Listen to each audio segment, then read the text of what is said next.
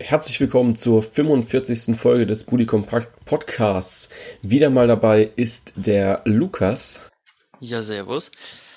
Und ja, wir wollen einfach nur mal so ein bisschen über die Hinrunde und deren Highlights, deren ja, Geschichten sprechen. Ähm, Geschichten, da fällt uns, glaube ich, eine denkbar schlechte ein. Und das ist die vom ersten FC Köln. Ja. Ähm, fangen wir mit dem Schlechten am besten an. Ja, fangen wir mit dem Schlechten an, dann wird es auch nur besser, ne?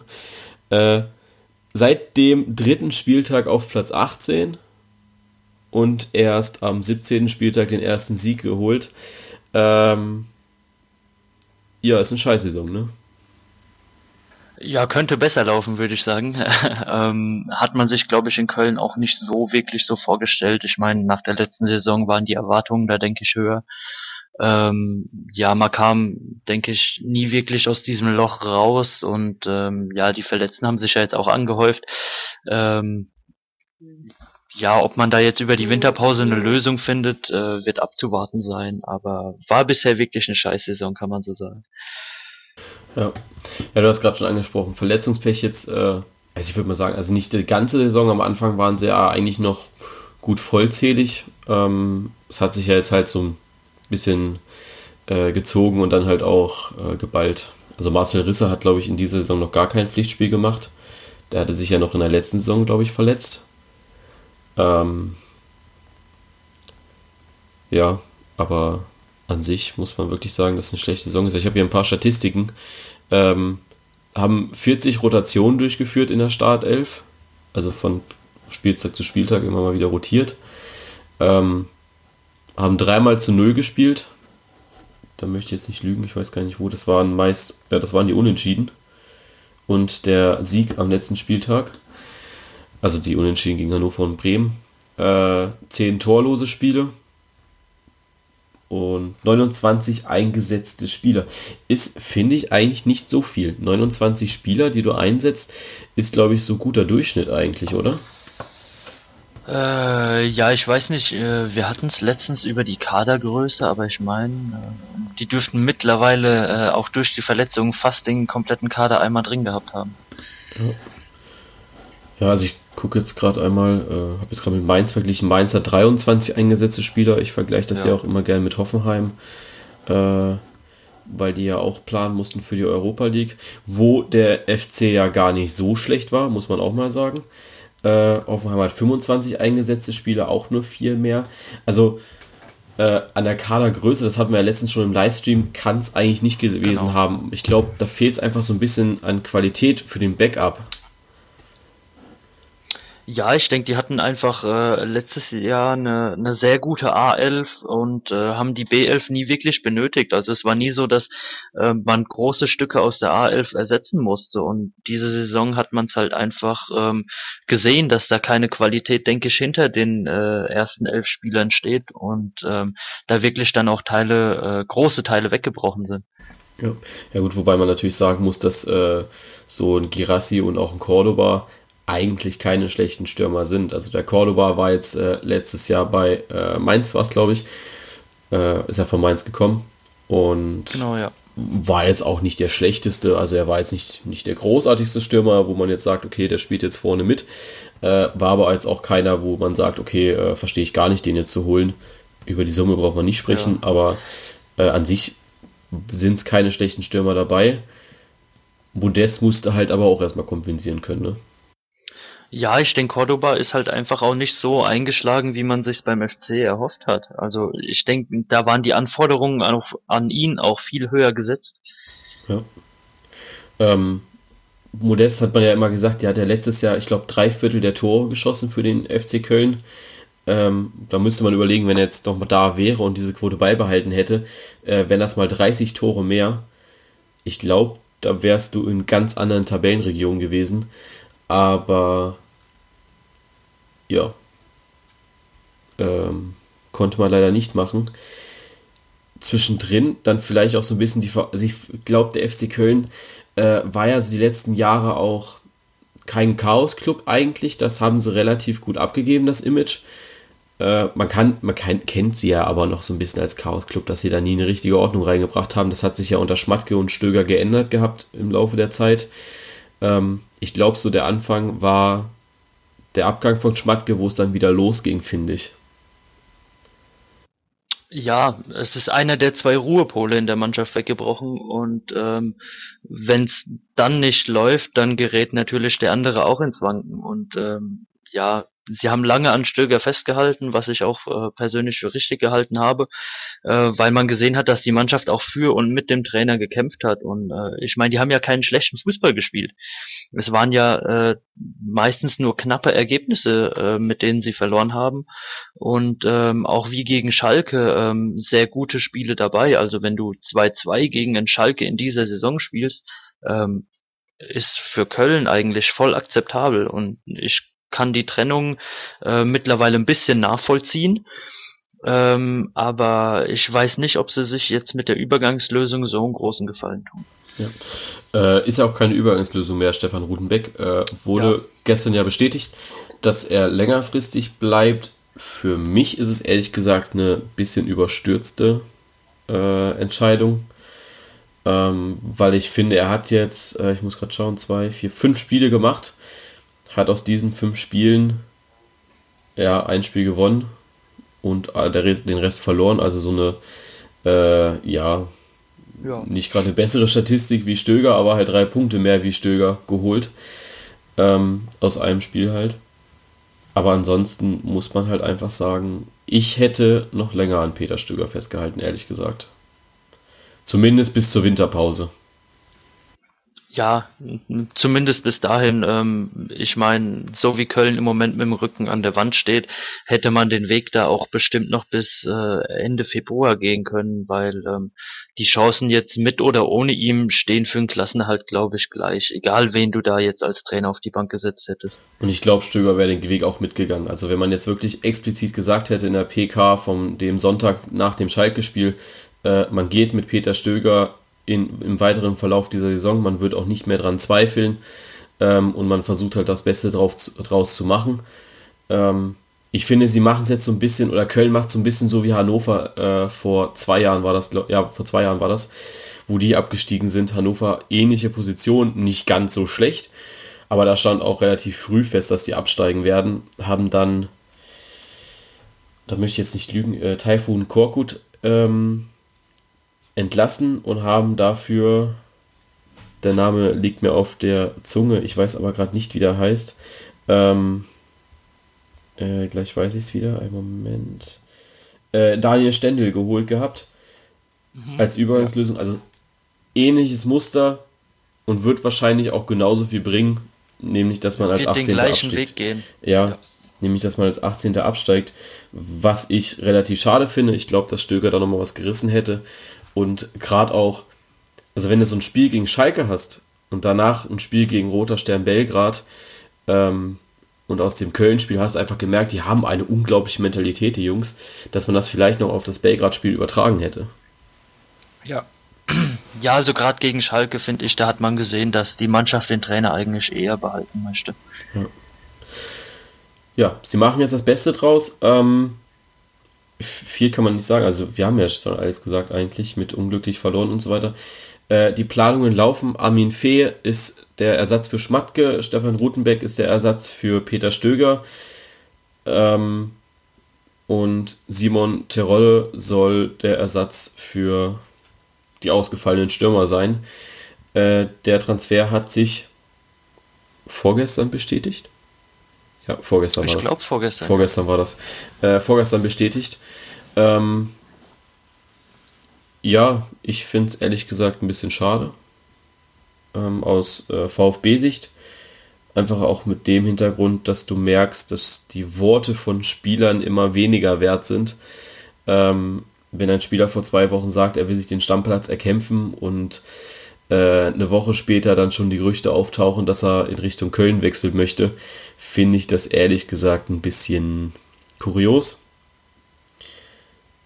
Ist aber nicht der, die einzig kuriose Aussage in Sachen Transfer. Ähm, Da kommen wir bestimmt später noch zu, zu Sandro Wagner. Aber an sich finde ich es einfach sehr schade beim, äh, für, den, äh, für den VfB, weil man jetzt sich noch einen Stürmer suchen muss.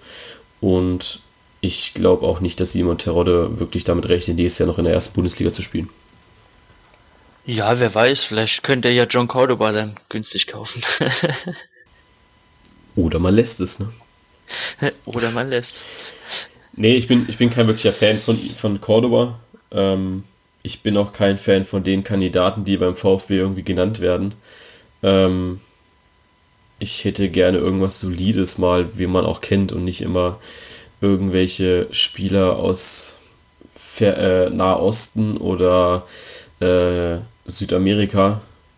Vielleicht auch gerne mal was Europäisches einfach. Äh, ja. Aber das ist ein anderes Thema. ähm, nee, ich, ich glaube auch nicht, dass Simon Terodde den, äh, den FC Köln helfen wird, weil was macht denn Köln jetzt? Äh, nehmen wir mal an, die sind im Ende Februar alle wieder fit. Äh, was macht denn Köln dann die letzten äh, acht, zehn Spieltage mit vier Stürmern? Ja, wahrscheinlich weiter rotieren. Ja, leider. Also Rotation ist jetzt auch nicht so das Geilste, aber ja. Wie siehst du denn die Rückrunde für den FC? Man hat jetzt keinen DFB-Pokal mehr, da ist man gegen Schalke rausgeflogen. Nach einem Solala-Spiel, habe ich mir sagen lassen. Ähm, und Europa League hat man ja bekanntlich auch nicht mehr. Jetzt kann man vollen Fokus auf die Bundesliga äh, schauen. Ja, nochmal 17 Spieltage. Was denkst du, was wird da noch so passieren? Ja, ich denke, im Moment versucht man ein bisschen mit aller Gewalt wieder eine Ruhe ähm, reinzubekommen, die man vorher eben durch Stöger und Schmatke hatte, indem man einfach ähm, den Schnellschuss mit äh, Rutenbeck jetzt äh, getan hat und jetzt auch die Verpflichtung von Terodde wirkt auf mich eher so ein bisschen, als ob man die in der Öffentlichkeit angesprochenen Baustellen möglichst schnell beseitigen möchte, um weiteren Kritikpunkten aus dem Weg zu gehen. Ähm, inwiefern sich das dann in Leistung widerschlägt, ähm, denke ich, kann man im Moment noch gar nicht wirklich sagen. Ich denke, die Aufgabe für Köln wird sein, ähm, wirklich so viele Punkte, egal wie es geht, mitzunehmen und äh, einfach darauf zu hoffen, dass vorne dran die Leute Punkte liegen lassen. Ja. Äh, würdest du am 14.01. auch ein paar Punkte abgeben, nur damit Köln vielleicht in der Liga bleibt? Oder? Für so ein paar Geißbock-Bratwürste vielleicht. Aber da lässt sich noch drüber reden. ja, wir werden ja sehen, ne? Äh, ja, Peter Stöcker hat sich, äh, wurde entlassen nach dem Schalke-Spiel, also nach dem 14. Spieltag. Ähm, eine Woche später dann der Paukenschlag, Peter Bosch wurde entlassen und in Dortmund war auf einmal eine Stelle frei. Ähm, ja, war sie denn wirklich jemals frei? Das bleibt ja nach der äh, ja, nach dem Auftritt äh, im Fernsehen jetzt so ein bisschen verschleiert. Ja, aber denkst du wirklich, dass man da, also ich bin jetzt mal ehrlich, denkst du wirklich, dass man da so weit geht und sowas dann plant? Also Michael Zorg hat, stimmt, da muss ich dir recht geben, dass Michael Zorg gesagt hatte, dass, äh, äh, dass die ja schon früher Kontakt gehabt haben. Genau. Ich weiß aber nicht, ich, boah, das fände ich, ich denke, man wird es auch nie wissen. Also ich denke, nee. das ist wieder so ein Fußballgeheimnis, das Leute mit ins ja. Grab nehmen werden. Eigentlich sehr schade, aber ähm, ja. Ähm, musste Peter Bosch denn gehen, deiner Meinung nach? Oder war das jetzt eher so ein äh, bockiger Moment von Watzke und so, dass man gesagt hat, okay, äh, nach, ich glaube, wonach war es denn? Wo, wo haben sie ihn denn gefeuert? Äh, nach Bremen, nachdem man da, ja gut, nach Bremen, das Spiel war natürlich auch schon scheiße, äh, nachdem man dann, äh, ja, was soll man denn ja. rumreden? Es war halt auch ein Kackspiel von Dortmund, also äh, wie schon die Wochen davor. Äh, wenn man dann auf einmal gegen Bremen verliert und man sagt, okay, äh, wir haben jetzt gegen alle Mannschaften da unten verloren, wir haben gegen Stuttgart verloren, wir haben gegen Bremen verloren, wir haben dieses scheiß Derby gegen Schalke gespielt. Ähm, jetzt müssen, muss der Bosch raus? Ähm, ja, für mich ist es so ein bisschen eine, ähm, in Anführungszeichen mal Prestige-Entlassung. Also ähm, natürlich hätte man mit Peter Bosch den Weg auch weitergehen können. Ähm, Wäre dann vielleicht nicht unbedingt gerade ähm, jetzt Zweiter oder Dritter geworden, aber ähm, hätte vielleicht dem Trainer einfach die Chance geben können, ähm, ja, der Mannschaft äh, zurückzuhelfen, ähm, wo sie angefangen hatten. Ähm, für mich ist es so ein bisschen ein Schnellschuss, ähm, weil ich einfach sage, die haben mega gut angefangen, haben mega klasse Spiele abgeliefert zum Anfang hin und dann kam halt einfach der Knick, äh, aus dem man innerhalb der ersten, äh, also in, in diesen fünf Spielen kam man da halt nicht mehr raus. Klar waren da unglückliche, in Anführungszeichen, Scheißspiele dabei, wie zum Beispiel Schalke oder Bremen jetzt, aber ähm, ich finde, nach fünf Spielen einen Trainer zu entlassen, ähm, ist für mich ein bisschen schnell. Also bis zum äh, 8., 9. Spieltag waren sie auf Platz 1. Dann kamen die Bayern von hinten. Ähm, lustigerweise, oder was heißt lustigerweise, ähm, hat diese Verlustserie angefangen, als Jupp Heynckes wieder kam. Ähm, also es müsste sich so zeitlich ungefähr geschnitten haben. Auch so ein bisschen schade eigentlich. Also, dass man äh, dann so Respekt hat vor einem Heinkes, dass man dann schon freiwillig sagt, okay, äh, wir geben euch den Platz schon wieder. äh, nee, aber ansonsten, ja, äh, super Start. Und dann kam halt nur noch Scheiße. So kann man es auch zusammenfassen, ja. Ähm, irgendwas wollte ich gerade noch sagen. Hattest du das Derby gesehen gegen Schalke? Ähm, ich hab's leider nicht gesehen. Ähm, hab's mir dann, also ich habe nur leider einen Live-Ticker angehabt übers Handy.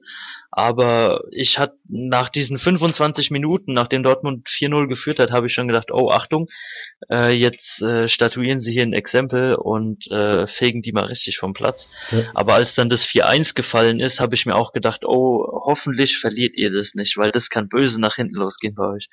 Und so ist der dann auch gekommen. Äh, ich hatte ähnliche Gedanken. Also nach äh, 4-0 habe ich, hab ich mit mir gerungen, schaltest du jetzt weg und schaust dir dieses, ja, ähm, diese Vergewaltigung weiter an von Schalke. Ja. Ähm, oder schaust noch weiter und guckst noch ein bisschen zu. Und dann habe ich gedacht, okay, schaust noch die Halbzeit zu Ende. Und dann habe ich die Halbzeit noch äh, geschaut gehabt. Und irgendwann habe ich dann nochmal zurückgeschaltet und dann stand es 4-1 für, für, Schalke, äh, für Dortmund. Und dann bin ich noch dran geblieben, dann kam das Tor von Harry und dann habe ich schon äh, live, habe ich dann äh, bei Instagram schon gepostet, ist das jetzt die Rückkehr?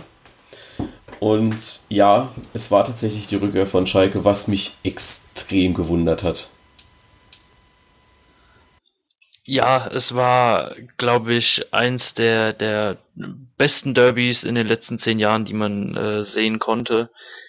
Von beiden Mannschaften halt eine Halbzeit leider nur.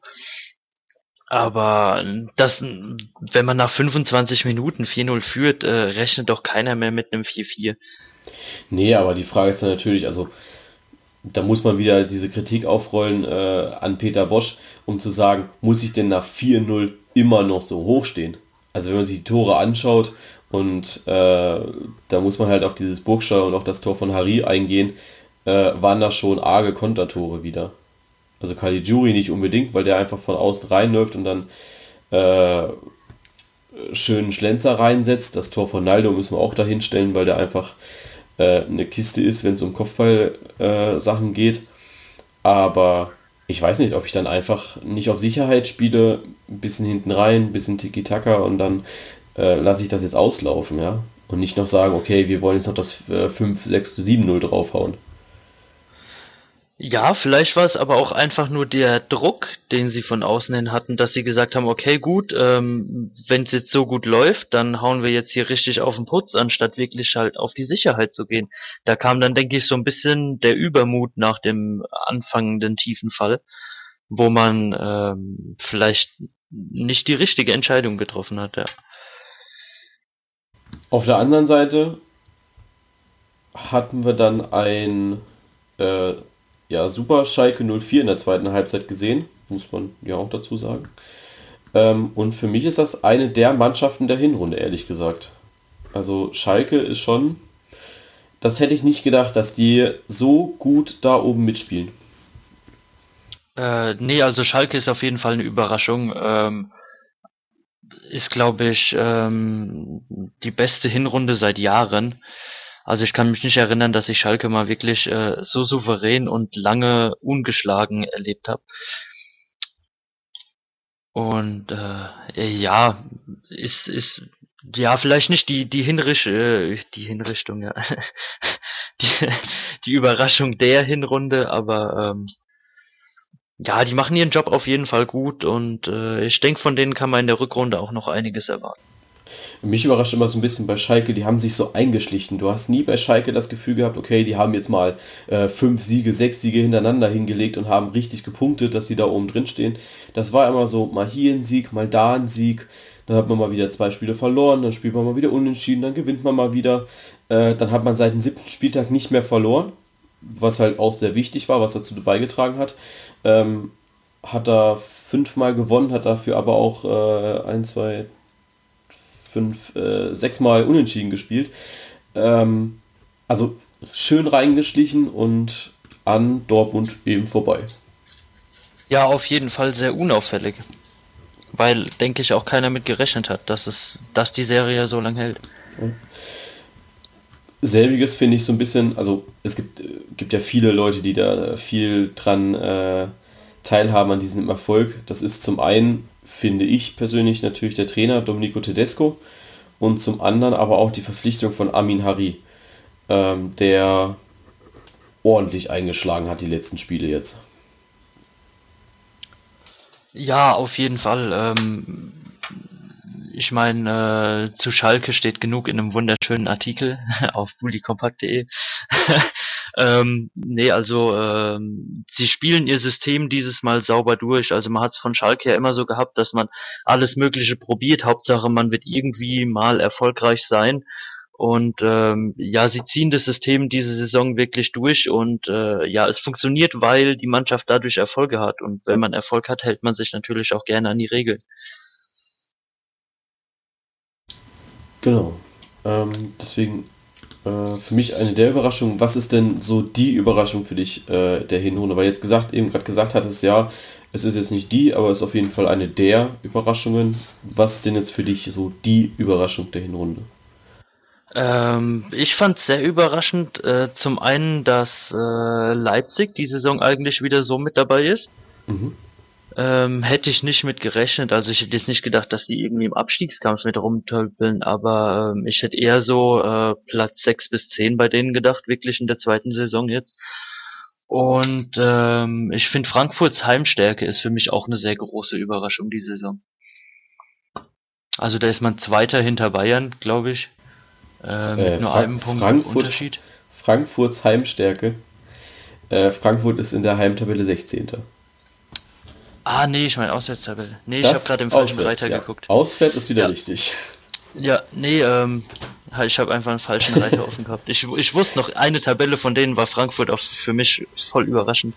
Auswärts, ja. Ja. Nee, also Frankfurt war für mich nie eine Mannschaft, die auswärts groß Punkte geholt hatte eigentlich. Ähm, eher von der Heimstärke und dass die sich halt die Saison dann so gedreht haben. Sehr überraschend. Äh, Auswärtstabelle ist übrigens der erste FC Köln nicht letzter.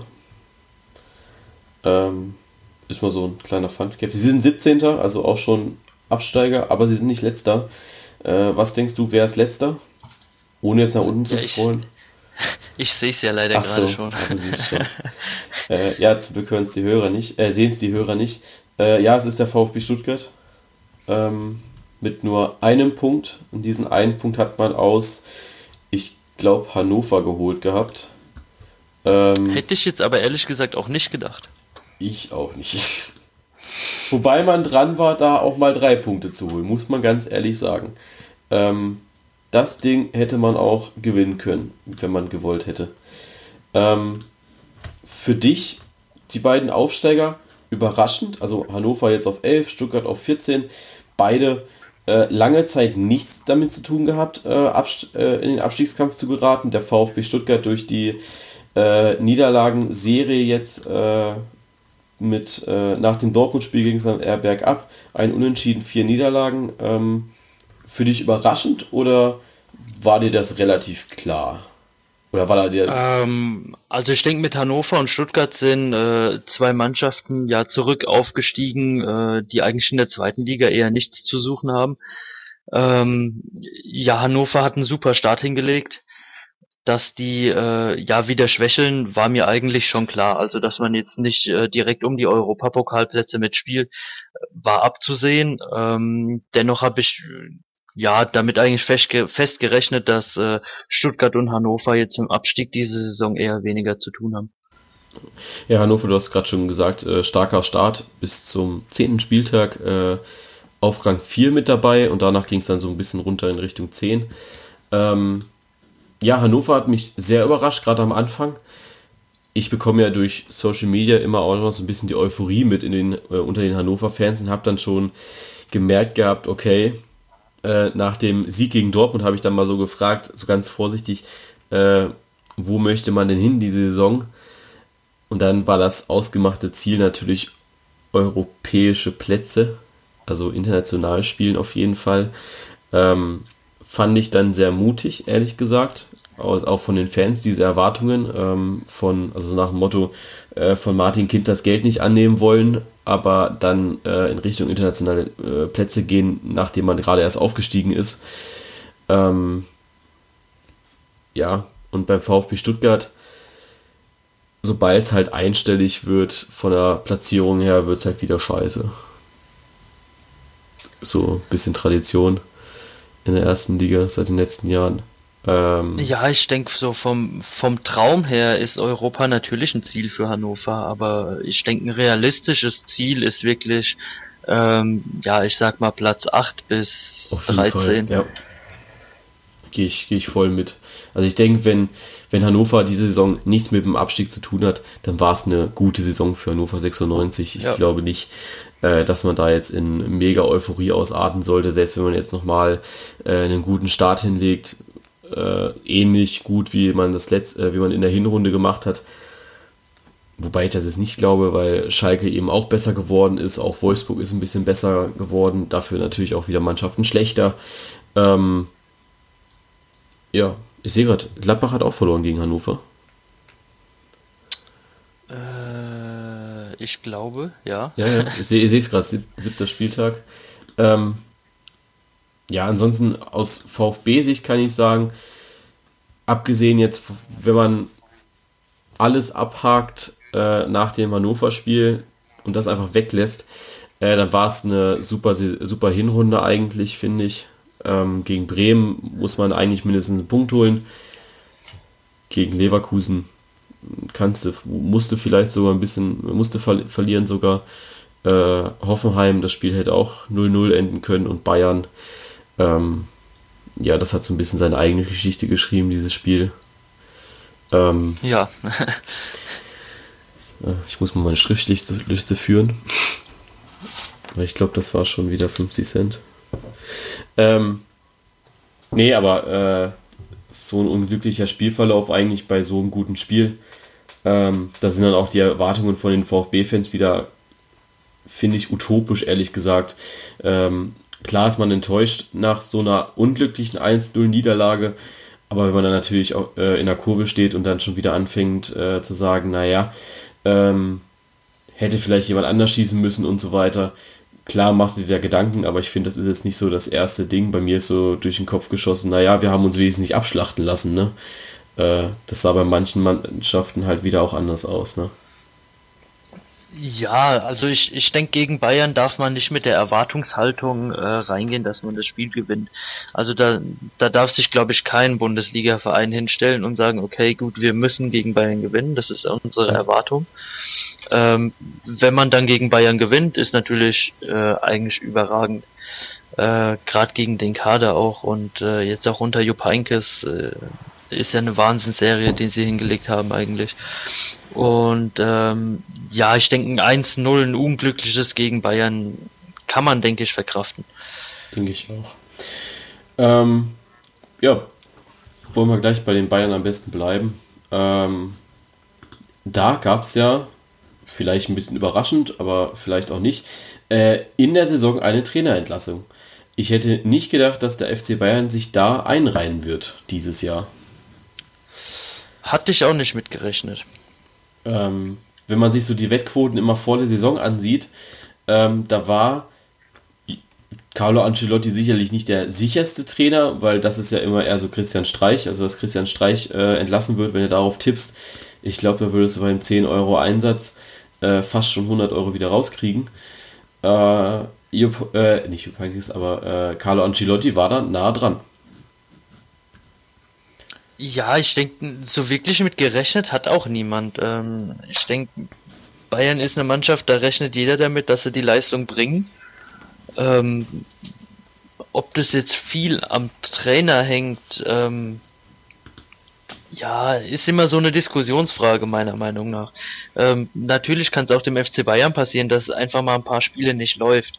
Ähm, wobei da auch wieder zu sagen ist, was heißt ein paar Spiele nicht laufen. Die haben, glaube ich, acht aus zehn Partien gewonnen. Und äh, ja, ich denke, der Trainer ist da nicht wegen der sportlichen Leistung gegangen. Nee, glaube ich auch nicht. Also ich habe es jetzt gerade auch nochmal vor mir. Äh, Ancelotti ist nach dem Paris-Spiel gegangen, wo sie 3-0 ja, weggehauen wurden von Neymar, Bappé. Äh, also Bappé hat jetzt kein Tor geschossen da, aber äh, Cavani hat eins gemacht äh, gegen die Millionentruppe von PSG. Davor hatte man so ein unglückliches Unentschieden gegen Wolfsburg. Äh, dieses, auch dieses Überraschende, wo sie 2-0 vorne lagen und das dann noch verspielt haben. Wo ich ja. auch so ein bisschen schmunzeln musste, weil ich gedacht hatte, okay, was, was ist denn jetzt los? Kriegt man so ein bisschen Muffensausen, bevor man gegen Paris ran muss? Oder was ist jetzt los? Dann hatte man ja, dann hat man das Paris-Spiel gehabt, dann hat, kam Jupp Heynckes, aber unter Jupp Heynckes wurde das dann ja anfangs nicht besser. Also ich meine, äh, gegen Hertha hat man dann auch erstmal eine 2-0-Führung verhauen, ne? Ja, da sage ich auch wieder, vielleicht lag es einfach nicht am Trainer. Ähm, ich denke, ja, wenn du 2-0-Führung verspielst als FC Bayern, ist es natürlich immer ähm, gefundenes Fressen für Diskussionsstoff. Ähm, ich denke, kann einfach mal passieren. Was ich jetzt, also ich würde da nicht zu viel Wert drauf legen. Ja, was ich jetzt gerade sehe, also ähm, bei Borussia Dortmund war es ja jetzt auch so, dass äh, Peter Stöger als äh, der äh, Mann betrachtet wurde nach diesen zwei Siegen gegen äh, Mainz und zuletzt gegen, ich weiß gar nicht, gegen wen haben sie am letzten Spieltag gespielt? Ähm, ähm. Dortmund gegen gegen wen haben sie gespielt? Mensch. Richtige Experten. Gegen Hoffenheim. Ja, genau. genau, gegen Hoffenheim haben sie gespielt. Ähm, wo man dann gesagt hat, Peter Stöger macht das jetzt hier fertig, die Saison, und das wird super klasse. Äh, nach zwei Spielen kannst du es, glaube ich, finde ich, nicht beurteilen. Äh, selbiges sehe ich gerade bei den Bayern so ein bisschen. Das gegen Hertha hat man noch so ein bisschen geschwankelt. Dann hat man natürlich 5-0 gegen Freiburg gewonnen. Wobei ich finde, wenn du FC Bayern München heißt, dann kannst du auch mal locker 5-0 gegen Freiburg gewinnen. Ähm, dann, ja, ist ja fast schon Erwartung. Ja, eben, eben, das ist ja die Erwartung. Und dann hat man gegen Celtic 3-0 gewonnen, was für mich auch Erwartung ist. Und dann kamen zwei äh, doch sehr offene äh, Auswärtsspiele gegen Hamburg erst, wo man 0-0-1 äh, gewonnen hat, äh, ja doch gewonnen hat. Und gegen Hamburg, das wissen wir alle, da fragt man eigentlich nicht, ob die Bayern gewinnen, sondern nur noch wie hoch und ob es zweistellig ja. wird. Ähm, und dann wurde das nur ein 1-0. Ja. Und auch noch ein relativ spätes 1-0 in der äh, 52. Minute und der HSV war eigentlich auch nicht so schlecht dabei. Ja, ich denke, die Hamburger, ähm, wenn die sich ein bisschen mehr zusammenreißen würden, hätten die die Saison auch äh, deutlich besser dastehen können in der Tabelle. Ähm, zu dem, wie viel der Trainer einem nach zwei Spieltagen mitgeben kann, äh, braucht man, denke ich, nicht viel sagen. Also wenn du eine Mannschaft übernimmst, ähm, jetzt auch bei Peter Stöger, er übernimmt sie am Tag vorm Spieltag, ähm, da macht er gar nichts. Ja. Also da, da, da wird er, denke ich, einfach ein ganz normales Training geführt haben und ähm, wird gesagt haben, guckt, dass äh, was bei rauskommt und vielleicht eine Motivationsansprache, aber mehr und nicht. Ja.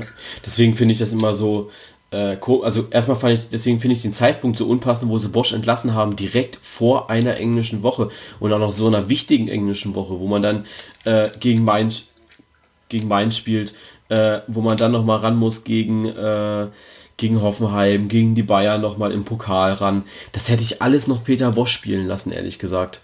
Weil der die Mannschaft halt kennt. Wenn man dann halt einfach gesagt hätte, du Peter, pass auf, guck doch einfach, dass deine Abwehrleute wie Sokrates einfach nochmal 10 Meter weiter hinten stehen. Mach's doch bitte einfach, weißt du? Den, den ja. Trainer so ein bisschen in die Taktik reinreden und sagen, du pass auf, du, du merkst doch, dass es nicht funktioniert. Und das, das sieht man ja auch einfach, ja, dass es nicht funktioniert hat. Äh, wenn man das gemacht hätte, wäre man, glaube ich, besser bedient gewesen, wie jetzt Peter Stöger einfach mal reinzusetzen und zu sagen, naja, äh, du hast ja jetzt zwei gute Spiele gegen Mainz, äh, da kannst du sie nochmal einstellen. Gegen Hoffenheim sollte man dann schon gewinnen, weil es ein direkter Konkurrent ist und gegen Bayern, ja, wenn du das gewinnst, dann wäre es natürlich auch noch toll, ne? Ja. Ja, ich denke, da, da war es wie gesagt auch einfach nur ähm, so ein ja, Prestigeakt nach außen hin. Bei uns läuft's nicht, okay, gut, äh, seht mal nach außen, guck, wir tun irgendwas dafür aktiv. Ähm, ich denke, manchmal ist es bei, bei ähm, so Entlassungen einfach nur eine, eine Sache auch vom Management, dass sie sagen, okay, gut, äh, ich muss jetzt mal nach außen hin zeigen, äh, dass ich irgendwas tue, bevor noch ich in der Kritik stehe. Und dann opfert man halt einen Trainer. Ja. Äh, besser machen das natürlich auch andere Mannschaften, gerade so Thema Management und wenn man so überlegt, wer so das beste Management eigentlich in der Bundesliga hat, dann muss man ja zwangsläufig immer so ein bisschen nach Gladbach schauen, was dann auch der FC Bayern immer mal wieder tut, laut den Medien, ähm, mit Max Eberl, der ja diese Saison auch wieder ganz schön gut eingekauft hat, ne? Ja, also ähm, natürlich Top-Transfer ähm, Matthias Ginter oder äh, jetzt auch Zakaria, äh, die natürlich von Anfang an die Leistung gebracht haben. Ähm, jetzt im Nachhinein auch äh, Reese Oxford, ähm, der äh, gestern im Pokal ein Wahnsinnsspiel gemacht hat für mich.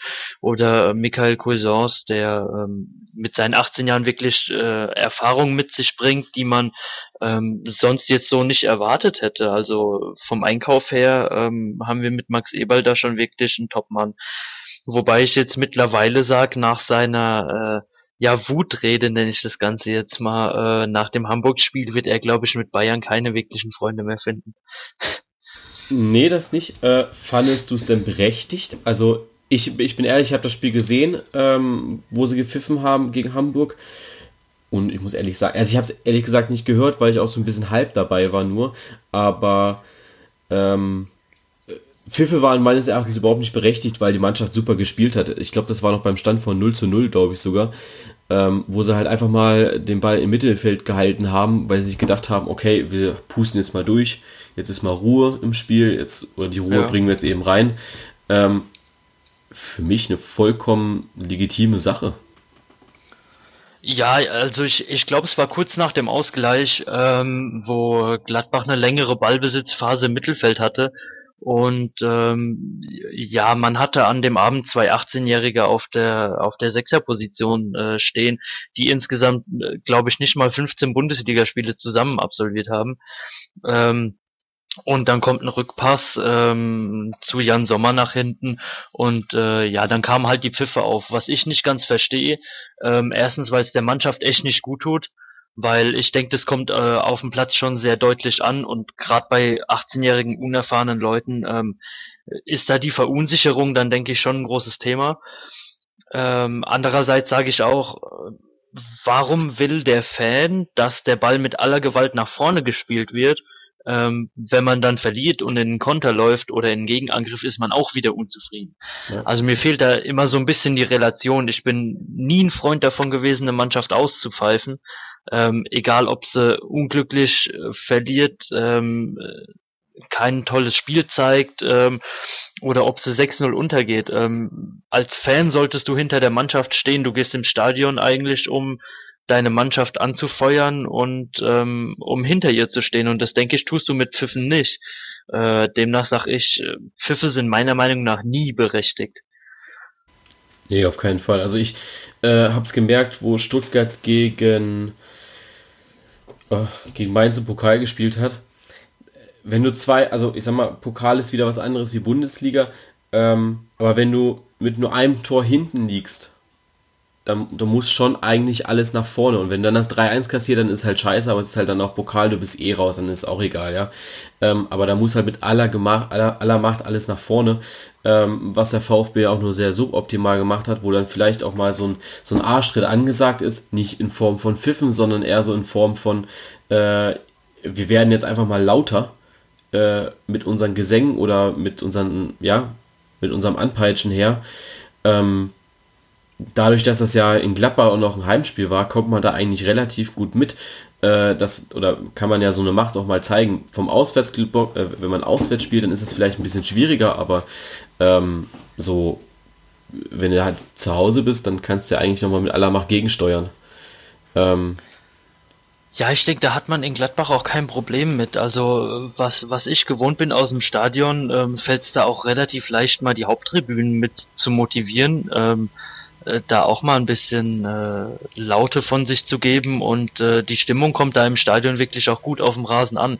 Und ähm, ja, wenn man die Mannschaft motivieren will, besser zu spielen, dann denke ich, tut man das nicht durch Pfiffe. Ja. Ähm, we weißt du, wo die Pfiffe herkamen? Kam das jetzt wirklich von der Haupttribüne oder war das auch Block?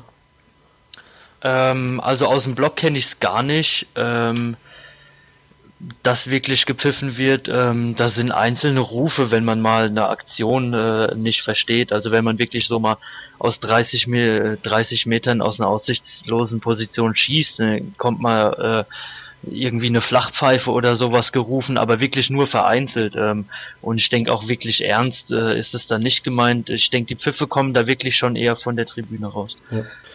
Ähm, Jetzt muss man natürlich sagen, vielleicht auch so ein bisschen schmunzeln, wenn es so ums Thema Erfolgsfans geht bei Gladbach. Ähm, also ich finde, Gladbach ist ein sehr bodenständiger Verein, der in den letzten Jahren äh, relativ gute Platzierungen hat. Also wenn man sich das so anschaut, ähm, da, da, war man jetzt seit äh, 2008, 2009 ist man wieder in der Bundesliga drinne. Da war man 15., 12., 16., da hat man sich unten ein bisschen rumgetummelt. Dann der Befreiungsschlag, dass man mal in die Champions League reinschnuppern konnte wieder dann äh, ein Jahr wieder ausgesetzt, Europa League, Champions League. Äh, letztes Jahr hat man dann wieder ausgesetzt und dieses Jahr ist man jetzt momentan auf 6. Ähm, ja, äh, wo ist da, also wie, wie kann man denn da von Erfolgsfans reden, finde ich jetzt? Ähm, ja, also ich denke wirklich, Erfolgsfans haben wir in Gladbach eher weniger ein Problem, weil wir einfach die Konstanz nicht haben. Ähm, ich habe genau aber selbst, ja. Ich habe es aber selbst ähm, auch gemerkt in den Jahren, wo man europäisch gespielt hat und gerade in dem Jahr, wo man Champions League gespielt hat. Ähm, äh, Gladbach war durch die Geschichte her immer ein Verein, ähm, der sehr viel Angriffsfläche geboten hat, auch durch die schlechten Jahre ähm, von 2000 jetzt bis äh, 2010, 12 sage ich mal. Ja.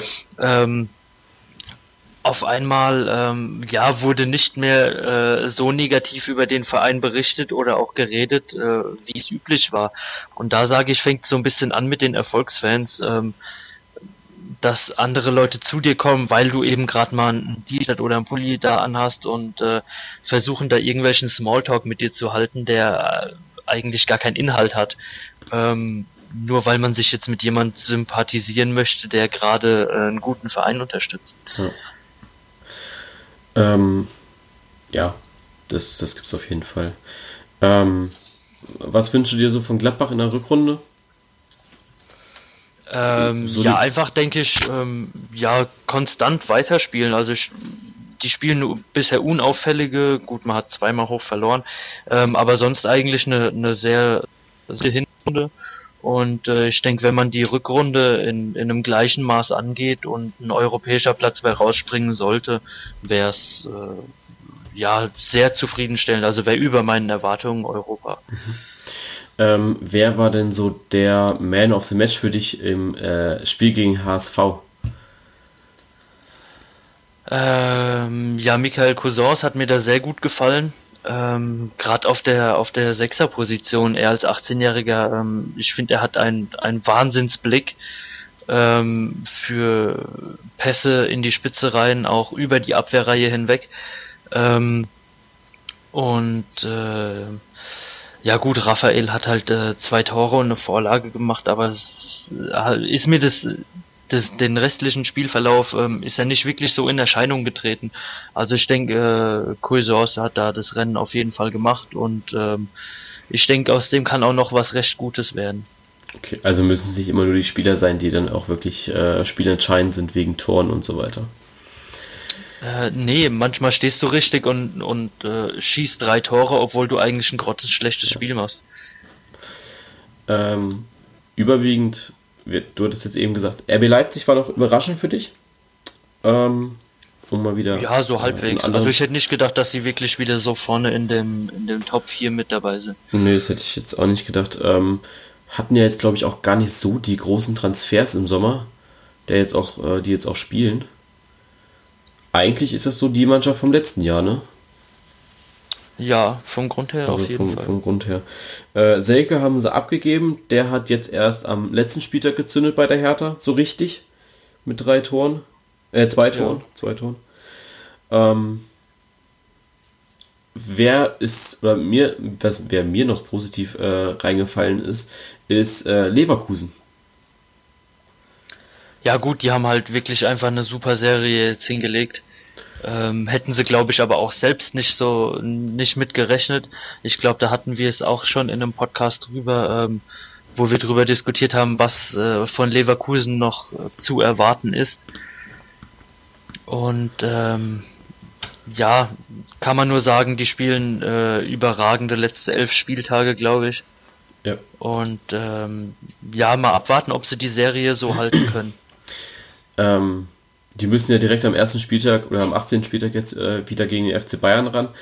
Ähm, für mich ist es auf jeden Fall eine, auch eine der Mannschaften der Hinrunde. Äh, Heiko Herrlich sympathisiere ich jetzt ehrlich gesagt eher weniger. Ähm, es ist so einer, der mir eher so ein bisschen unsympathisch ist. Nicht jetzt wegen DFB-Pokal und so weiter, also so einfach, weiß nicht, von der Art her Interviews zu geben, eine sehr, sehr kalte Art, finde ich. Ähm, vielleicht hat er so diese nötige, äh, äh, ich weiß nicht, diese, diese nötige, das nötige Selbstbewusstsein, um einfach zu sagen, okay, äh, wir, wir sind halt einfach so gut und können das machen ähm, und will halt noch die Distanz bewahren zu Medien und so weiter. Ähm, aber an sich finde ich ihn eher unsympathisch. Äh, wer mir extrem sympathisch ist bei Leverkusen ist momentan Leon Bailey, der eine überragende, überragende Saison spielt. Äh, die meisten Torschüsse von Leverkusen, äh, sechs Tore davon gemacht. Das ist schon äh, richtig heftig, was der macht. Ja, also ich denke, ähm, ja, brauchst du eigentlich gar nichts weiter zu sagen. Der spielt wirklich ähm, eine super Saison. Ähm, hätte er, glaube ich, selbst auch nicht so gedacht. Aber äh, ich denke, die, die machen es halt wirklich gut, äh, sehen, dass es bei ihm läuft und setzen ihn auch immer wieder eingezielt.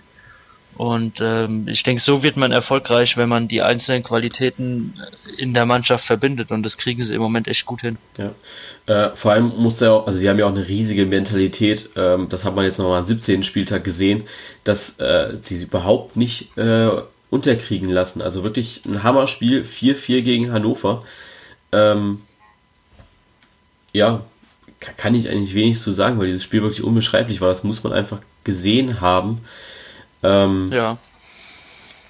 Ja, riesige Mentalität gezeigt.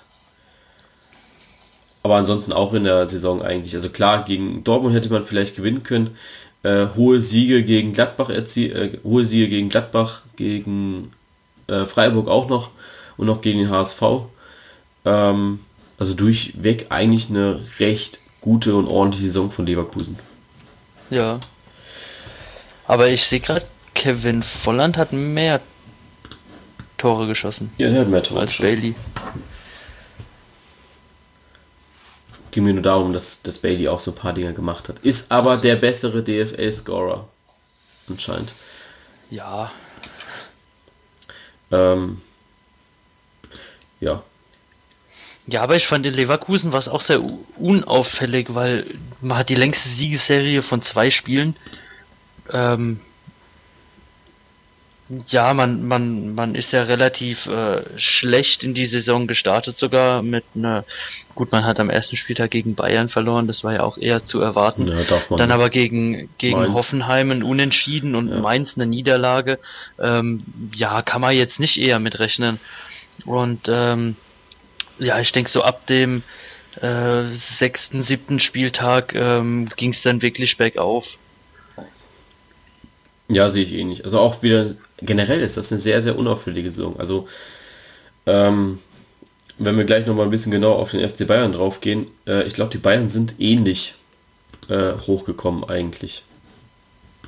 Relativ ähnlich. Aber ansonsten äh, Gladbach äh, sehr unauffällig, äh, Leipzig auch. Ja, ist von den Platzierungen her überraschend, aber gemerkt hat das irgendwie keiner über die Saison, ne? Äh, nee, es waren halt wie, wie gesagt keine großen Sprünge drin äh, von der Tabellenplatzierung her und ähm, auch immer wieder die Abwechslung, äh, dass man halt auch mal wieder ein Spiel verloren hat. Ja. Und äh, ja, dann zieht man halt die Medien nicht so auf sich. Apropos Medien, äh, sind ja auch immer mal wieder ein Thema in Hamburg. Ähm, haben das eigentlich relativ gut im Griff gehabt, fand ich, am Anfang der Saison äh, wo man dann erstmal als Einstieg zwei Spiele gewonnen hat und dann halt mal gegen Leipzig verloren, darf es ja machen. Ähm, ja. Zwischenzeitlich auf Platz 3 stand und man dachte, okay, die Saison, das wird was. Ähm, diese Momentaufnahme hat man sich, glaube ich, eingerahmt in Hamburg und dann hat man aber auch nicht äh, auf dem Niveau eines Drittplatzierten weitergespielt, ne? Ja, es war halt wieder der Knick nach unten drin. Ähm, woher der genau kam, kann man, glaube ich, beim HSV auch gar nicht mehr sagen. Ähm, ja, es ist ja so ein, so ein bisschen das Sheldon Cooper-Prinzip, das sie da verfolgen. Ähm, wenn man 16. ist, äh, hat man ja alle Chancen in der Bundesliga zu bleiben. Mein Platz. Ganz genau. Ähm, ja, also mich hat es ein bisschen überrascht, dass sie am Anfang so gut gestartet sind. Also gegen Augsburg Wobei ich, da muss ich ehrlich gesagt auch einen Fehler von mir eingestehen oder eine Fehlprognose von mir. Äh, Augsburg hatte ich ja von Anfang an eigentlich auf dem Zettel für Abstieg, für den Abstieg. Ähm, deswegen habe ich so gedacht, okay, wenn dann halt zwei Absteiger, Absteiger gegeneinander spielen, dann muss halt einer verlieren. Ne? Ähm, das war dann für mich dann, dem, oder war dann in dem Fall Augsburg. Köln, das war für mich eine kleine Überraschung, weil ich nicht gedacht hätte, dass die, also Köln am ersten Spieltag ein Derby zu verlieren gegen Gladbach, das geht halt mal. Ähm, und dann am zweiten Spieltag gegen Hamburg zu verlieren, war dann schon überraschend. Und für mich war dann wieder alles im Lot, wo man dann gegen äh, Leipzig und Hannover verloren hat und dann auch noch gegen äh, Dortmund das i-Tüpfelchen draufgelegt hat. Äh, dann war für mich so ein bisschen wieder alles im Lot und ich wusste, das geht jetzt dann langsam wieder äh, bergab. Ja. Die zweite Hälfte der Hinrunde war dann wieder besser. In Anführungszeichen. Man konnte mal zweimal gewinnen. Äh, relativ überraschend gegen Hoffenheim, finde ich. Aber auch zwei äh, Punkte holen aus einem Unentschieden gegen äh, Freiburg und Wolfsburg. Ja. Jetzt ist man wieder auf 17, oder ist man so auf 17. Das ist das erste Mal, ich glaube, seit fünf Jahren irgendwie hatte ich letztens gelesen oder so, äh, dass man da. Ja, ist auf jeden Fall eine Ewigkeit her, dass Hamburg länger her, ja. Abstiegsplatz war. Ähm, Hätte ich aber auch nie gedacht. Also ich habe immer gedacht, ähm, wenn die jetzt Jahren. so lange immer wieder 16. waren, die müssen ja auch mal äh, weiter abgerutscht sein, aber. Nee, nee, es ging, es, es, ging, so es, ging, nee, es ging ja nur darum, dass man da überwintert. Ähm, seit elf Jahren überwintert man mal wieder auf einem Abstiegsplatz. So. Ähm, ja, das ist natürlich äh, äh, lustig auch eine kleine Anekdote. Äh, La Soga hat vier Tore für Leeds bisher geschossen und alle HSV-Stürmer zusammen nur drei Tore. Ähm, man hat irgendwie ja nochmal ein paar Negativrekorde gebrochen. Was denkst du? Äh, schaffen sie es diese Saison wieder? Ja, ich denke, Hamburg kannst du nie wirklich abschreiben. Ähm, ich finde den Vergleich mit Lagesoga ähm, irgendwo ein bisschen lustig, weil ich finde, es ist einfach ein Stürmer, der absolut nicht nach Hamburg gepasst hat. Ähm, so gar nicht in das System rein. Und ähm, ja gut, ähm, wenn man seinen besten Mann verkauft Anfang der Saison, ähm, ich weiß nicht inwiefern oder oder was man sich da ausgerechnet hat, aber ähm, ich denke für Hamburg wird es diese Saison noch mal schwerer. Ja.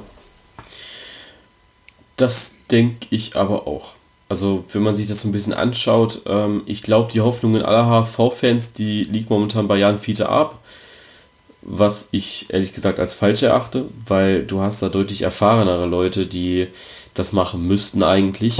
Ähm, und nur weil er jetzt halt mal zwei Tore geschossen hat, ich weiß nicht, ob das dann so äh, ja, die richtige Taktik ist, da so drauf auf ihn zu setzen.